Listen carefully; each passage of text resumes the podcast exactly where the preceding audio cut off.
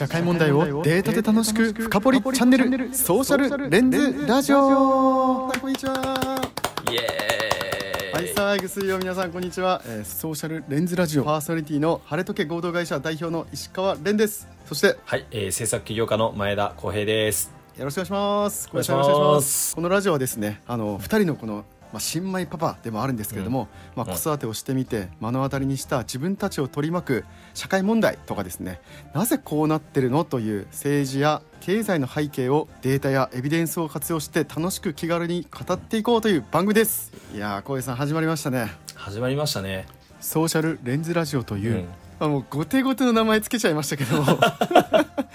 まあでもあのちょっとはい。意図をご説明するとですね、うん。まあ眼鏡をかけることによってですね、まあ、ぼやけた輪郭にこう焦点が合うことあるじゃないですか、まあ、そんな形でですね、まあ、この社会視力を上げることによって社会の見方や行動が変わるきっかけを提供したいという思いでソーシャルレンズラジオというタイトルにしております、どうですか浩平さん？このタイトル。そうですね。あのまあ私たちあの NPO 法人で働いていて、うん。その日常的に社会課題だとかにこう向き合ってたりするお仕事なんですけれども、まあ、やっぱりポイントはあのこういったそれ一つ一つの問題に関心というか、うん。あの興味を持ってもらいたいっていうのが一つあって、はい。であのこういう取り組みも始めてみたんだけどあのそのさっきの焦点っていう話で言うとこれ聞いてなるほどなって思ったのが一個あって、うん。あの Google マップってあるじゃないですか。はいはいはい、例えば一つのこの目的地に行くのにうん、その精密な地図という意味では航空写真が一番緻密ですよね。多分情報量が一番多い。そうですね。だけどあの世の中のこの社会の事象とかもそうなんですけど、うん。なんか緻密すぎるとなんかその事実だけをこう見てても意味が分かんないじゃないですか。だから結局なんか、はいはい。うううちから会社に行くのに航空写真広げても どこを通ればいいか分かんないですよね。一つ一つは全部事実なんだけど意味不明みたいな、うんうん。だけど Google マップってなんか情報量的には全然その航空写真とはくば比べるべくもなく少ないんだけどでもあっちの方が圧倒的に行きやすいじゃないですか、うんうん。だからその社会問題とかデータとかも同じかなと思ってて、うんうん。やっぱそういう Google マップ的なフレームワークあの今回のラジオでいうとそれがメガネっていうことだと思ってるんですけどそういったメガネを通じて社会を見ることによって社会の見え方ってすごい変わるし、うなんかそれがその日常的なニュースとかあの新聞とか読まれる方もいると思うんですけどそうするとその意味とかが全然違ったあの風に頭に入ってくるなっていうのをすごいあの体験をしていて、だからそういった部分であの皆さんにもあの情報共有できたら嬉しいなと。はい、そういった思いでなるほど。はい、こんなタイトルにしてみたというところですね。我々はもう Google マップみたいなフレームワークをこう提供できればということですね。このラジオで。そう。いや壮大な計画です。壮大ですけれども。壮大な計画です。そんなですね、まあ、第1回の今回ですけど、まあ、結構悩みましたよねこのテーマ。めっちゃ悩みましたね。でも、ん。もうやっぱズバリこのテーマでいこうと思ってるんですけど小江さんちょっと発表してもらっていいですか？はい、えっ、と第1回のテーマは少子化です。少子化。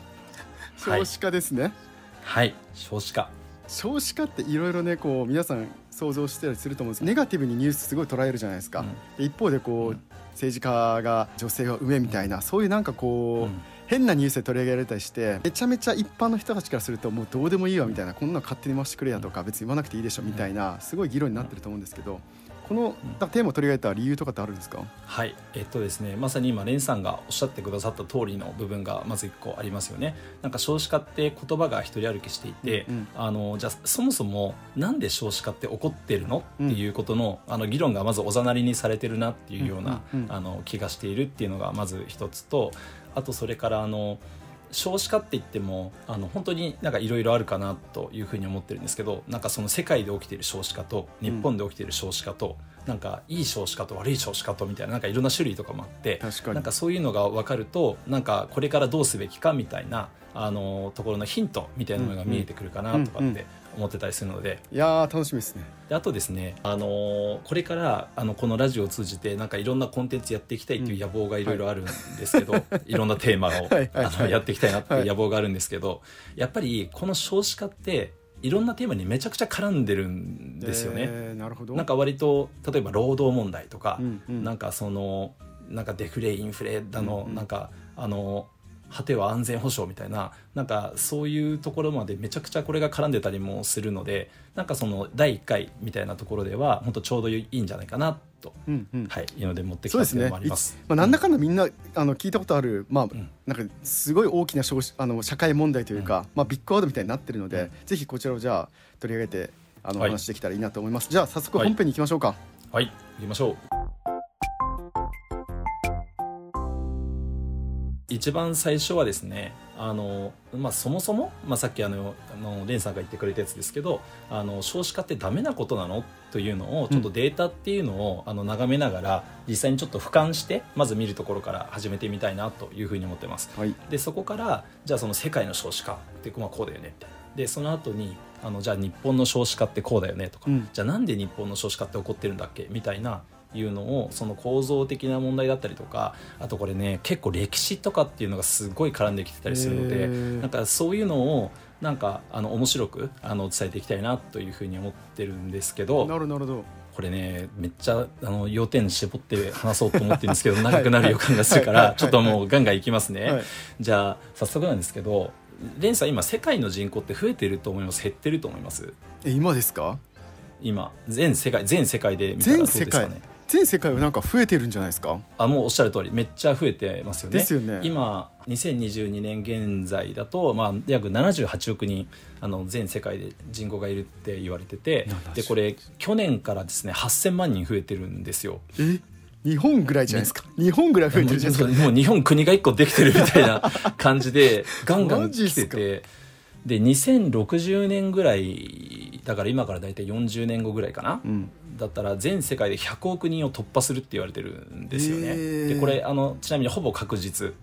なあの予測なんですけど、まあ、だから全世界で見るとなんだもうめっちゃ人口増えてんじゃんみたいな。あ。でそんな中でやっぱり人口が果てしなく増えてるから、じゃあ日本ってやっぱりあの特別少子化でこの国おかしいって思われがちなんだけどあのもう一個面白いデータがあって、うんうん。これあのベストセラーになった「ファクトフルネス」っていはい。う本に載ってたやつなんですけど、じゃあその、まあ、人口はめっちゃ増えてるよねと、うんだけどじゃあ15歳未満の子供うんうんうん。に限定したらどうなのかってことを考えてみると今ですね15歳未満の子供って大体今20億人いるんですよ。だから、えー78億人、えー今人口いるけど、えー15歳未満に縛ると20億人。大体4分の1ぐらい。そうそうであのじゃあこの20億人が、はい。えー国連の予測であとその100年後に、えー何人に何億人になってると思いますかっていう。え同じように増えてるんじゃないですか？って思うじゃないですか、はいはい。僕もめっちゃそう思ってたんですけど、まあ、実はねこれ変わらないんですよ。20億人ステイなんですね。え？でなんでやとあの要は2060年に100億人になってるって言ってるのに今20億人いる15歳以下の子供の数って変わらないんです。ステイなんですね。えー相対的に減ってるってことですね。そう。でまあ、なんで人口じゃあ増えるのっていうと大人が増えるんですよね。子供が増えてんじゃなくて大人が増えることによって人口が増えると。へー。要はあの死亡率とかが劇的に減るのであのみんな成長していくようになって大人の数は増えてるんだけどその全世界でおっしゃる通りですね出生率子供が生まれる数っていうのはもうむしろもうずっとダウントレンドなんですよここ数年。であのついにですねいよいよ横ばいになって変わんなくなっちゃったっていうのがあの最近のその全世界で見た時の人口のトレンドになっていると。そうなんすか。実はそうなんです。衝撃。あのなんかね貧困とかあのこれなんでかっていうと、はい。あのこれ後ほどすごい詳しくちょっと見ていくんですけどあのそもそも子供がたくさん生まれるってあの貧困にすごく関わってるんですよね。うんうんそので世界で今実はなんかほら格差が開いたって言われてるじゃないですか、はいはい。今も言われてますよね、はいなんかすごい格差が開いてとかって言われて、なんか分断がとか言われてるんだけど実はあの世界規模で見た時にそのいわゆる1日1ドル以下で暮らす人たちみたいな、うん。いわゆる極貧層ってめっちゃ減ってるんですよ。うんうんうんうんうん。だからね貧困はすごい改善しててなんだけどいわゆるその中流所得を、まあ、いわゆる普通ってこれまで言われてきた中流それぞれそこそこお給料を稼いでいた人たちの格差は分断してるんだけどもあのボトムアップはすごいできててあの極貧な感じで暮らしてる人たち減ってるんですよね。でそうするとねやっぱりねあの子供生まれる数減るんですよ。あやっぱそうなんそういうトレンドなんですねやっぱり。そうそういうトレンドなんですよね。でなんでかっていうとあの今ちょっとさらっと触りだけ言うとあの子供がじゃあなぜたくさん生まれるのかっていうとあのはっきり言ってですねもうこれ言い方とてもよくないんだけどあの費用対効果がすごくいいでっていうことになっちゃうんだよね。うん、どういうことかっていうとですねあのその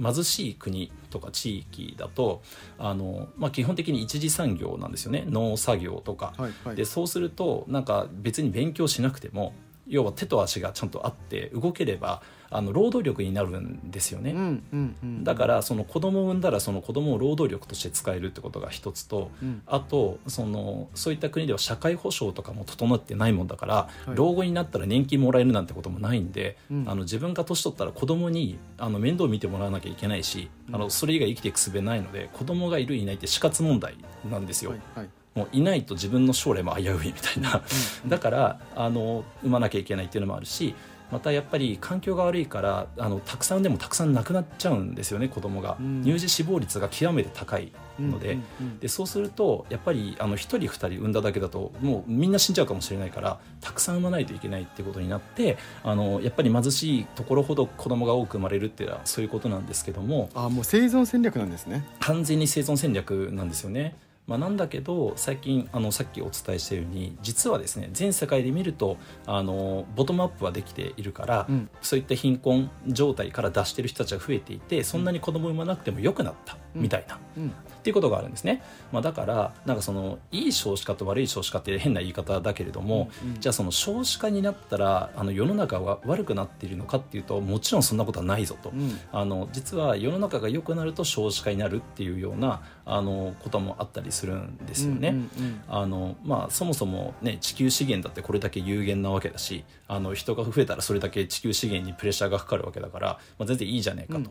あの確か「新日本」っていう本であのあたかさんっていう人が最近書いて話題になった「新日本」っていう本がありましたけどあそこでもですねやっぱ少子化って別に悪くないよねみたいなことが書かれていてあのそれはもうこういうことをおっしゃっているわけですよね。なるほどまずですねこの少子化が必ずしも悪いことじゃないよっていうのはまず一つあのこの少子化っていうのを語る上で押さえておいた方がいいかなというふうに思うポイント。ね、世界で見ると、なんかこう全然違った目線で見えますね、うん、日本ではもう悪だ悪だってめちゃくちゃ言われてますけれども、うん、解決しなければいけないってすごい言われてますけどこれなんか歴史からすると必然なんですね、この。これはなんかどの先進国もやっぱりそういうそのいわゆる第一次産業みたいな農業とか漁業とかなんかそういったところから抜けて例えば第二次産業それから第三次産業っていうふうにその社会が移行していくとあのそれだけやっぱり子どもの数っていうのは減っていくっていうのがあって、じゃあこのあと日本の状態っていうのはまた詳しくちょっと、ね、あのギューッと絞って見ていくんだけど、大きく言うとそんな感じですと。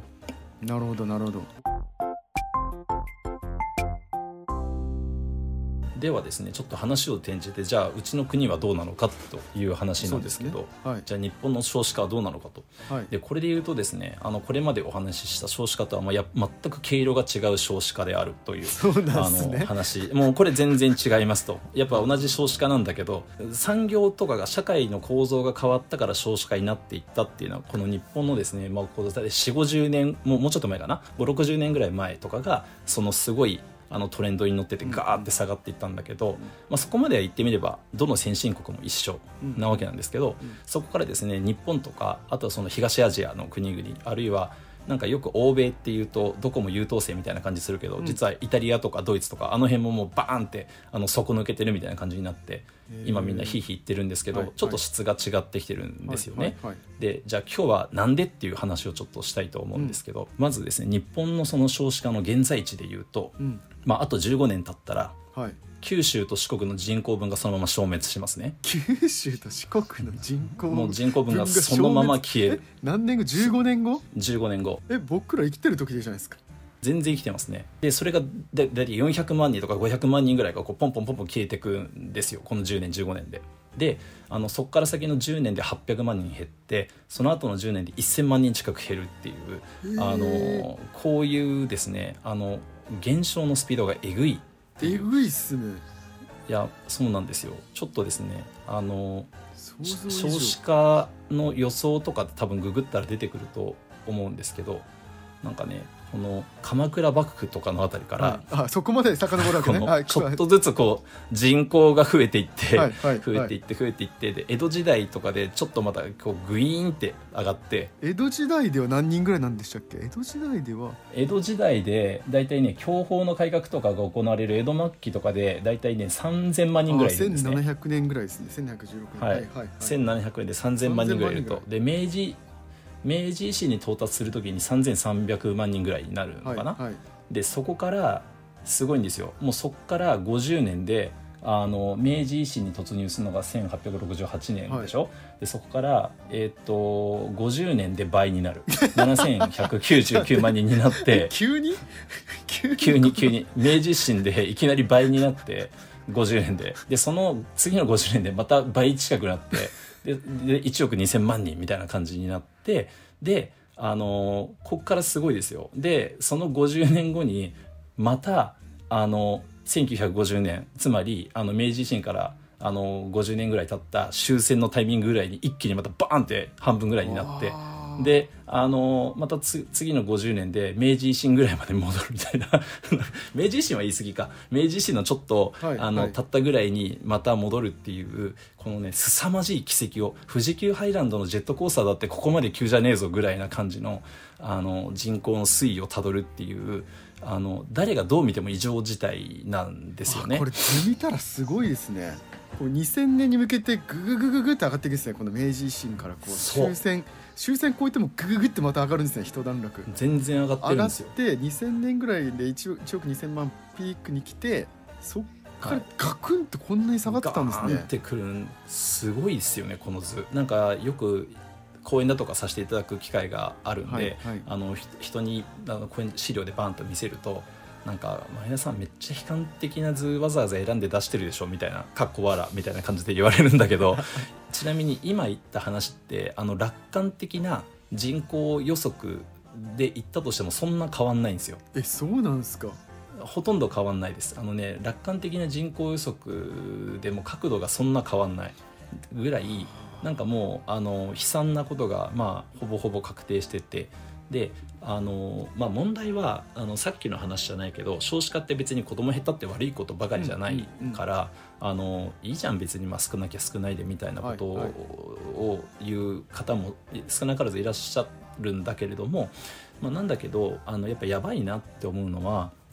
これだけ急だとその私たちが今持ってる社会保障のシステムが機能しなくなっちゃうっていうのがやばいと。で具体具体的にはあれです年金とかこれ面白いデータがあってですね1940年つまりほぼ、えー終戦時ぐらいに生まれた人はあのー自分がですね政府に税金を払った額よりも政府から受け取る金額の方が4850万円多いんですって。あもう絶対に年金にした方がいいですねその世代は。絶対年金払った方がいいで何しすよね、なくても4850何万。しなくても4000 4850万儲かるわけですすよ。ね、うん。はい。まあもう払った額より多いわけですからね、はいはいあのだけど、まあ、その2000年に生まれた人2000年はい。は、えーとですね、逆にあの自分が政府に払った金額よりも3260万円損をすると。っていうようなあの統計が出てるんですね。えー。すごくないですか？でその差たりは実に8000万円みたいな。あの なんかねすすさまじいギャップだなって思うわけですよ。世代で生まれただけですよ。何も悪くない本当そうなんですよ、いや僕とレンさんね子供いるけど、うん。そのわ私たちの子供が大人になった時にはこの差たれはもっとすごいことになってるから、ね。多分お給料初任給とか言ってきっとお父さんとお母さんに何か買ってあげようとかって思って一瞬くれたとしても多分この社会保障費とかで天引きされてる給料見たら多分もうやめたってなるんだろうなと思って。これはえぐいとこれはえぐいなと。だからあのこれだけ急だとやばいっていうのがまず一個と、うんうん。あとはあのやっぱしじゃあそれをどうにか是正しなきゃってなっった時にあのほら僕たち民主主義の国に住んでるわけだから、うんうん。法律でなんかそういう仕組み変えたらいいじゃないのと、うん。って思うんだけど、はい。あのもうお分かりの方もいらっしゃると思いますけども少子化が進むってことはですねあの民主主義社会の中のその有権者の若者の比率が下がるってことですよね。うん。そうですね。つまり選挙になったらあの政治家の皆様はですねやっぱ選挙に取らないとお仕事できないので、うんうんうん。あの選挙に有利な政策を訴えるわけなんですけれども、はい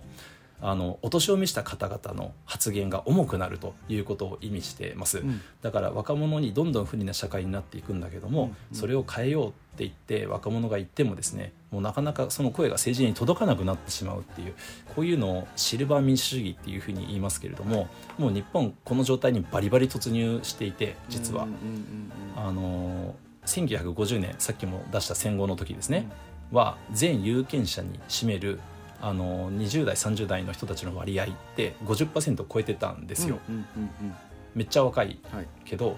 2015年って30%なんですよね。2015年で30%に減る。はい。はい。もう今スタートの30%しかないと、はいで逆に60歳以上の人たちはあのかつて14%だったのが今40%に急上昇してるんですけど。10%はい。でしかもねもっとやばいのがあのこれもまた別のテーマで取り上げたいなと思ってるんですけど、はいはい。あの若い世代って選挙行かないんですよね。うんそうですよね。うん。そうです。だからあのーまあそもそも有権者構成としてレアな上に選挙に行かないから あのそのそういう意味で有効投票数という意味で言うと60歳らん？そうですね。だから60歳以上の高齢者の方がですね50%を占めるんですよ。そうですよね。はい。半分以上が60歳以上の方の票ということになるので、はい。やっぱりあの算数ができる政治家だったらもう若い人の言うこと聞かないよねって やっぱなっちゃうんですよね。まあこれすごいものすごく合理的に判断してそうしますよね。いや合理的に判断するとそうなんですよ。いやそうですよね。若い人の話聞けば聞くほど落ちる確率が高くなる。率高くなっちゃうから。すごい。だってもう50%っすよ。だからもうお年寄りの方を向いて政策考えますよね普通。普通はね。合理的に考えたら。でやっぱ合理的に考えないと選挙通んないから、みんな合理的に考えるわけじゃないですか。まあ、あのそんな中でもあの、ね、僕とか蓮さんがあの関わったりすする政治家の方にはやっぱそういうことを超えてあの子供親子のことを考えて行動してくださっている方々もいるけど、まあ、やっぱマイノリティになっちゃいますよね。うんそうであすよね。のだからこれもやっぱりこの少子化っていう問題が招いているマジやべえ問題だというふうに思っていてなるほどね。これはね良くないじゃないかと私なんかは思うんですよね。そういう意味でよよろしくないってことですね、そういう意味でよろしくない、うなんかその人口が減るとか、うんなんかうそれだけだったら別にあのーうんまあまあまあまあって感じですけど。なんか例えばこう経済この資本主義のこの生きてる中でやっぱ人口とこうひ、ひ比例するじゃないですか。この生産、うん。GDP とかも生産する比例すると思うので、まあその点でやばいとか言われるのかなってうん。個人的には思ってたんですけど、うん。全然違う角度で、あのー先ほど言った社会保障システムが機能しなくなるとかやっぱシルバー民主主義で政治自体がこうまあもう合理的にこう判断されると、若者の政策だったり若者のやりたいこととか若者のためのシステム政策が全然実現しないってことが一番の問題だったりするんですね。なるほど。そうなんですよね。いやうん。本当おっしゃる通りで、あのさっきもちらっと引用したあのあたかさんっていう人が、はい。あのはい。あたかさんが書いた「新日本」とかだと、はい。やっぱ少子化は問題じゃないって言っててで、うん。あの経済的な蓮さんが今おっしゃってくださったことにも触れていて、うんうんあのだってこれからはつって一次産業とか二次産業とかじゃないからやっぱりこの生産性を高めていくことによって要は人口がたとえあの減ったとしても生産性でカバーできるんだよっていうことを書かれているんですよね。ああなるほどなるほど。はい、あの要はあのもっとイノベーティブな社会になっていけば人口が減ったとしてもあの要は一人当たりの生産性を高めればいいのであると。ああこれはじゃあ結構両立するんですね。そういうこと、うん。そういうことですね。はいはい。そうなんですよ、うんうんうん。だからあのちょっと僕その経済とかなんかそういう経済経済学的なことはちょっと素人なんで、うんうん。あのそういった見解に対してはまあそうなんだなと思うんですけど、うんうん。あのこの社会保障的な意味で言うともうやべえ社会保障的っていうか選挙的っていうか、うんうんこの国の仕組み的にはもう相当やばいというのは